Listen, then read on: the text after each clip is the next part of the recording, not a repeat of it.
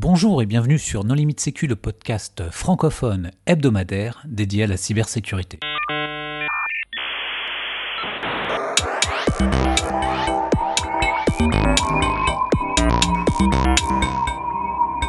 Alors aujourd'hui, un épisode sur les Assises édition 2018. Pour discuter de ce sujet, les contributeurs No Limite Sécu sont Jérôme 16, Bonjour. Nicolas Ruff, Bonjour. Marc-Frédéric Gomez, Bonjour. Jean-Philippe Gaulier Bonjour. et moi-même, Johan Hulot. Alors, Jérôme, pour les auditeurs qui ne connaîtraient pas euh, les assises, Il y en a encore peut-être, est-ce que tu veux bien nous expliquer quelles sont les caractéristiques de cet événement? Les assises, il s'agit d'un événement déjà qui vient tout juste d'être majeur, puisqu'il a 18 ans, euh, et qui réunit aujourd'hui un peu plus de 2000 euh, personnes de tout l'écosystème de la cybersécurité en France. Euh, donc d'un côté évidemment des offreurs, et de l'autre côté des RSSI, des architectes réseau, des praticiens en tout cas de la sécurité. En apparence, un événement au format plutôt classique, puisqu'on retrouve évidemment une partie salon et quelques présentations, toutes, plusieurs tracks d'ailleurs de présentations. Euh, mais ce qui fait la spécificité vraiment des assises, ce sont deux points particuliers. Le premier, c'est des one-to-one. Donc, il y a un vrai programme de rendez-vous en tête-à-tête euh, entre les offreurs et euh, les participants. Euh, et donc ça, ça a une vraie valeur ajoutée pour les offreurs et pour les participants, puisque très souvent, les gens qui viennent aux assises en repartent en disant j'ai vu en trois jours tout ce que je ne peux pas avoir en six mois en termes d'offreurs. Donc la valeur, elle est là.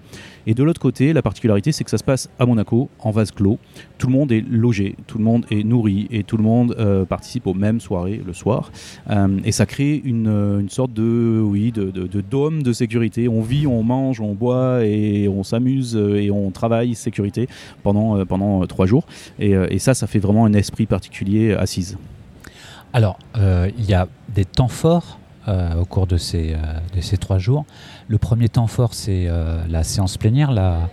Alors, cette année, qu'est-ce que vous en avez pensé? Bah, en ce qui me concerne, euh, j'ai retenu euh, deux points essentiels de l'annonce de, Guillaume Poupard. Premièrement, euh, un petit frère d'Ebios, Ebios Risk Manager. Donc ce n'est pas du Ebios V2, euh, c'est une initiative qui tend à rendre Ebios plus proche à la fois des décideurs et des métiers. Je ne l'ai pas regardé, euh, on, verra ce que ça donne, mais en tout cas la, démarche me semble pertinente. Et de l'autre côté, c'est euh, une mise en, exergue par Guillaume Poupard, le directeur général de l'ANSI, euh, de la nécessité des exercices de crise et notamment de la place de la communication dans les exercices de crise. Et là, je ne peux que être d'accord et applaudir des huit mains. En plus, l'ANSI a mis à disposition un petit manuel qui explique en atelier avec des durées, en demi-journée. Ils ont bien fait le, ils ont bien collé par rapport à la réalité des entreprises sur leur euh, disponibilité bande passante pour faire ce type d'exercice. Et on voit que quand on commence à faire, il y a cinq chapitres principaux à ce qu'on peut voir au départ. Et euh, on pourra à chaque fois sur euh, trois, quatre demi-journées pour arriver au bout de son niveau de maturité. C'est une très bonne connaissance. Et ils expliquent à chaque fois comment on applique la règle. C'est concis, précis. euh, c'est un bon début. L'autre annonce de l'ANSI, c'est euh, le label PAMS, euh, prestataire d'administration et de maintenance sécurisée. Et ça, c'est un nouveau label après les PASSI, PDIS, PRIS et autres, qui va s'appliquer à tous les gens qui font de l'infogérance. Alors, ayant connu pas mal d'intégrateurs français qui utilisaient le même mot de passe pour tous leurs déploiements Cisco, euh, tous leurs déploiements VMware et tous leurs déploiements Juniper, je pense que ça va, ça va cartonner. Alors, les assises, ce sont aussi des ateliers. Est-ce que euh, vous avez suivi des ateliers qui vous ont intéressé? Moi, j'ai pas suivi d'atelier, mais j'en ai fait un euh, sur euh, le, la certification autour de l'hébergement des données de santé, puisqu'on passe d'un agrément à une certification. Et on passe, allez, on va dire d'une auto-évaluation euh, euh, sympathique à une vraie méthode d'audit euh, validée par le COFRAC. Donc quelques petits changements. Il y a eu d'autres ateliers avec des retours d'expérience, comme d'habitude, qui ont pu intéresser les clients, les visiteurs, parce qu'une des choses qui est recherchée euh, pendant ces ateliers, c'est euh, de pouvoir apporter une crédibilité sur un produit, une, crédibili- une crédibilité sur une expérience et une capacité à pouvoir implémenter des solutions ou des points de vue de manière utile dans l'entreprise. Oui, ça on peut dire que c'est vraiment une caractéristique des ateliers qui sont assises. C'est-à-dire que c'est en gros le client qui doit présenter euh, la solution. Enfin, ça doit être un retour d'expérience. euh, Dis- disons que ça rend plus véritable. hein. Euh, le retour, c'est pas simplement, ou ça ne se veut pas une- simplement une démarche commerciale, même si très vraisemblablement, effectivement, ça, ça, ça le reste en, en profondeur, mais d'apporter une véracité au point de vue donné. Jérôme, tu as participé à un atelier?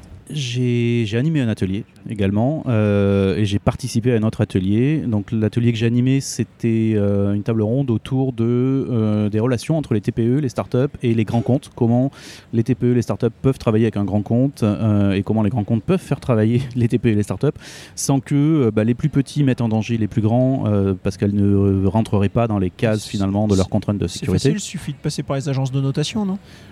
Ça, c'est du troll. ça, c'est du master troll. Euh, non, donc c'était l'idée. Voilà, les petits n'ont pas forcément, euh, ne peuvent suivre les mêmes contraintes de sécurité que les gros, Euh, et en même temps, les gros, s'ils appliquent leurs contraintes de cybersécurité aux petits, ne peuvent jamais les faire travailler et les tuent. Voilà. Donc l'idée, c'est de voir où on peut mettre le curseur, avec deux beaux exemples le groupe EDF qui travaille avec Centrio et le groupe Lagardère qui travaille avec Alcide. Alors, autant avec Alcide, euh, effectivement, on a une, une PME, euh, une start-up qui commence, mais Centrio, c'est quand même une boîte qui a de l'existence, euh, qui a, je pense, 8 ans, peut-être même plus Ouais, bah, on fait ce qu'on peut avec ce qu'on a. hein. c'est euh, euh, certes bien qu'on puisse travailler, en plus ce Centrio est leader sur son domaine, mais c'est quand même pas euh, quelque chose qui commence, ni une, euh, ni une petite boîte, c'est une boîte Non, de qui- conséquences avec, euh, avec un certain chiffre d'affaires, contrairement à Alcide qui commence et à qui euh, qu'on avait reçu l'année dernière ou l'année d'avant au micro de No Limit Sécu, et qui est vraiment dans, dans cette étape-là. Alors, blague à part, l'idée de, faire, de faire témoigner EDF et euh, Centrio, d'une part parce que ça permettait de montrer, de jeter un, un coup de projecteur sur un autre domaine qui est l'informatique industrielle. Euh, il était important, euh, il nous a semblé important d'en parler. Euh, et de l'autre côté, parce que les problématiques sont les mêmes. En fait, le témoignage justement d'EDF était passionnant pour ça. Euh, Olivier Lignol, le RSSI d'EDF, nous a lu en direct le retour de son service achat à qui il a demandé voilà, on va travailler avec une société qui, en termes de taille, effectivement, est peut-être un peu plus grande qu'une start-up, mais le, le pitch de, de la, de la table ronde, c'était aussi TPE et PME. Euh, mais qui, euh, malgré tout, en comparaison vis-à-vis de groupe EDF évidemment, est un tout petit joueur qui n'aurait euh, pas pu travailler en direct sans des adaptations nécessaires. Et, et ça a été le cas. Et donc on a eu vraiment en direct le retour de, bah, des achats, les différentes adaptations qu'ils ont fait, là où les grands groupes décident de prendre un peu plus de risques, peut-être, en disant on est conscient qu'on on, on a une appétence au risque un peu plus forte quand on travaille avec ce type d'acteurs. Euh, et c'est ça, qui a, ça qui, a, qui était particulièrement intéressant et qui justifiait totalement le fait de, de parler de On, on a quelques startups là euh, qui sont présentes, euh, entre autres avec le prix de l'innovation, Mm. euh, dont on reparlera un petit peu plus tard avec Citalid. Mais est-ce que ce n'est pas presque un devoir de la part des grandes sociétés françaises, de l'administration, des ministères, de devoir encourager et de pouvoir pousser à, travers l'achat et d'avoir un, un support financier de ces sociétés-là pour qu'elles se lancent? Est-ce que les assises, ça aide pas à ça aussi? Alors oui, euh, beaucoup de réponses dans une même question. Euh, est-ce que c'est est -ce c'est un devoir? Je dirais même avant tout, c'est un devoir envers elles-mêmes, les grands groupes.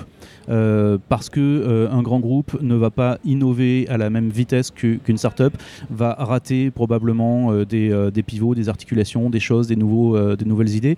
Donc pour eux et pour leur survie, ils, se doivent d'entretenir un écosystème de start-up et d'innovation autour. Donc c'est déjà un devoir pour eux-mêmes. Dans le domaine de la cybersécurité, les grands groupes n'ont malheureusement pas beaucoup de R&D, quelle que soit cette activité, que ce soit dans la finance, l'énergie ou les télécoms, hormis certains acteurs qui sont bicéphales. hein.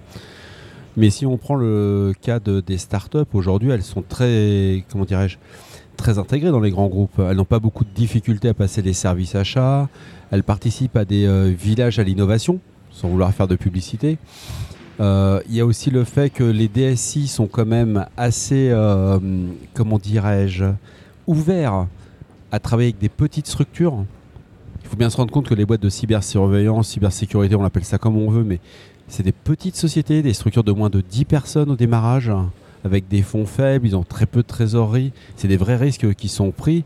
Et grâce à ces structures d'accompagnement, euh, d'innovation, grâce à ces villages de start-up, les grands groupes qui, qui financent ces villages euh, n'hésitent pas à faire appel à ces solutions dans leur système d'information. Alors oui, et, euh, mais, c'est très juste et c'est très bien et c'est une spécificité peut-être française qu'on peut, euh, qu'on peut, qu'on peut noter, c'est qu'il y a une sorte de continuum, on le voit, entre ces grands groupes euh, effectivement qui ont réussi à convaincre des métiers qui n'étaient pas habitués à travailler des tout petites structures comme ça, comme les achats, réussir à, les convaincre de travailler avec des petites structures, avec l'ANSI qui bah, pour la deuxième année consécutive quand même nous a donné deux belles innovations, deux sociétés, des spin-offs on va dire, d'agents qui sont passés par l'ANSI et qui, euh, qui ensuite mettent à profit leur expérience pour monter euh, de belles startups, euh, et les assises qui euh, fédèrent aussi euh, beaucoup de ce monde-là. Donc il y a une sorte de, ce que disent les Américains, perfect storm, euh, qui réunit toutes ces influences et qui, euh, qui joue à notre avantage, clairement.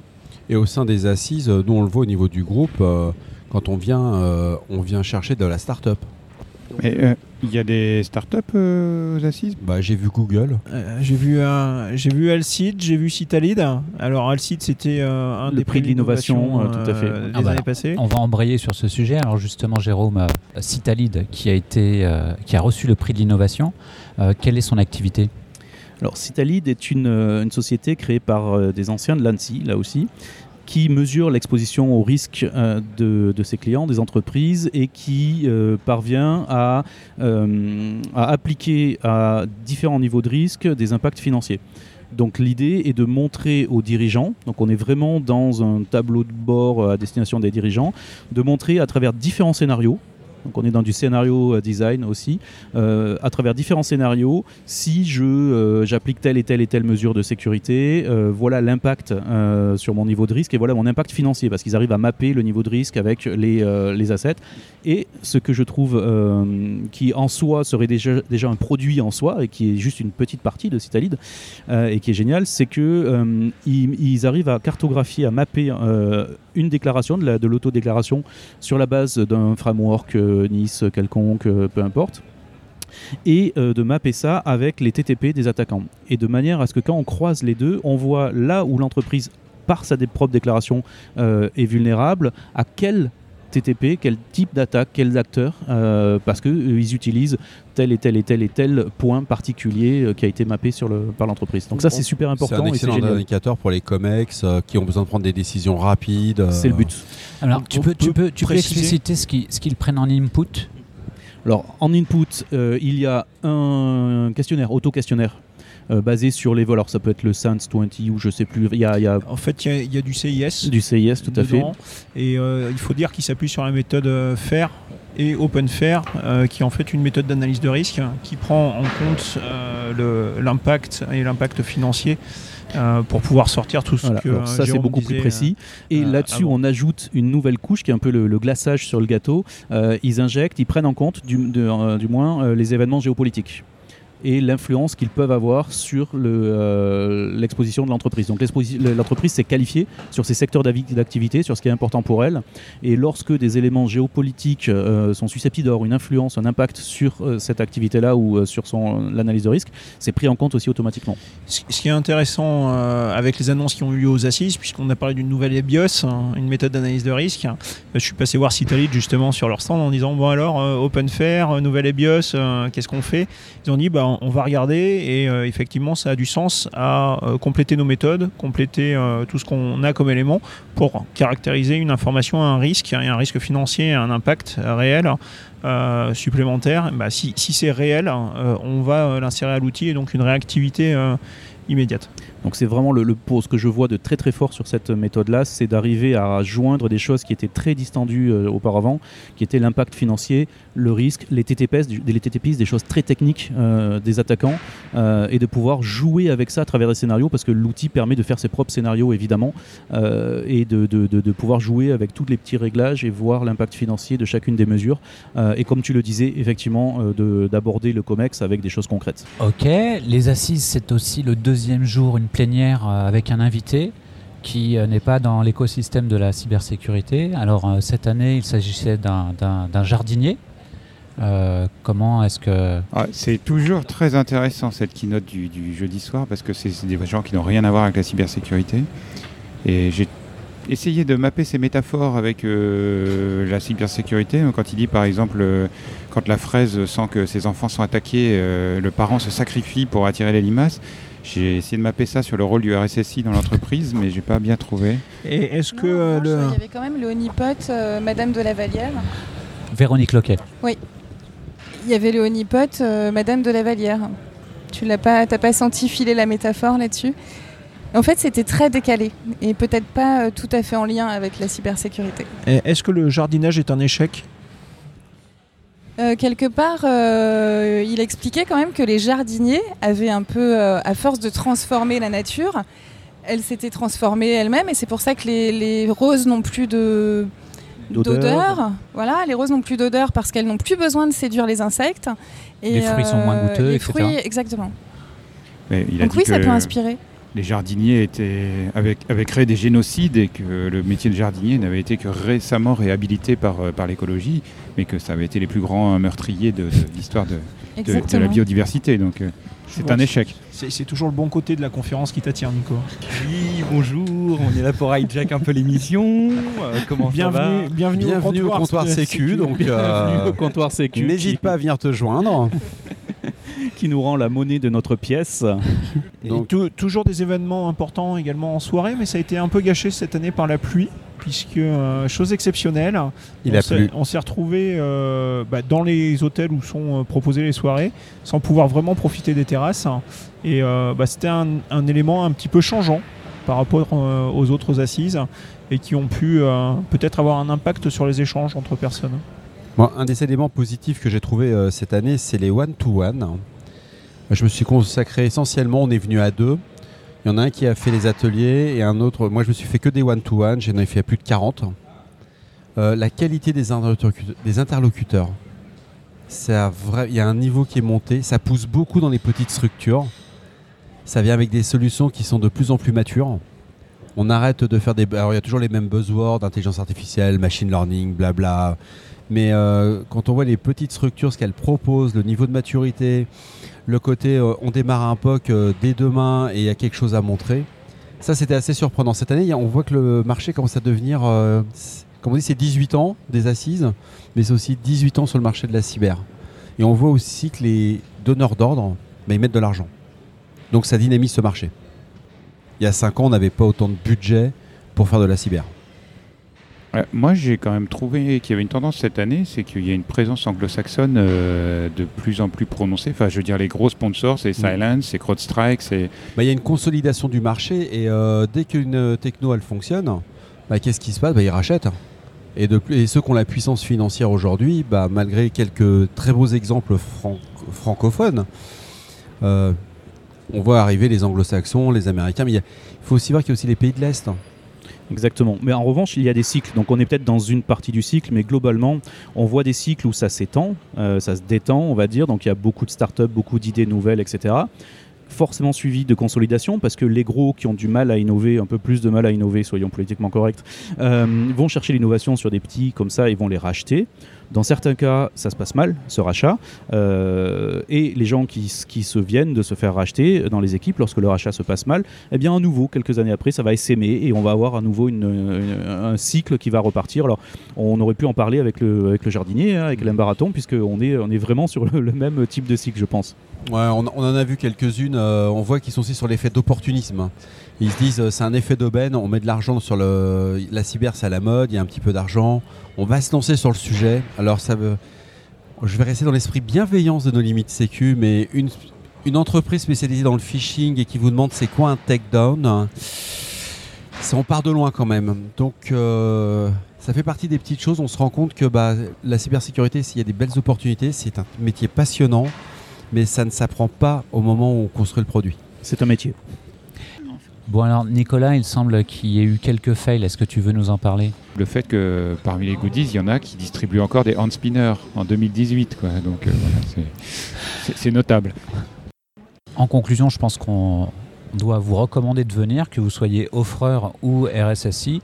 Euh, c'est un endroit où tout le marché se rencontre. C'est un endroit où vous pourrez euh, échanger euh, avec vos pairs si vous êtes RSSI et trouver de nouvelles opportunités euh, si vous euh, êtes offreur. Bon, chers auditeurs, nous espérons que cet épisode vous aura intéressé. Nous vous donnons rendez-vous la semaine prochaine pour un nouveau podcast. Au revoir. Au revoir. Au revoir.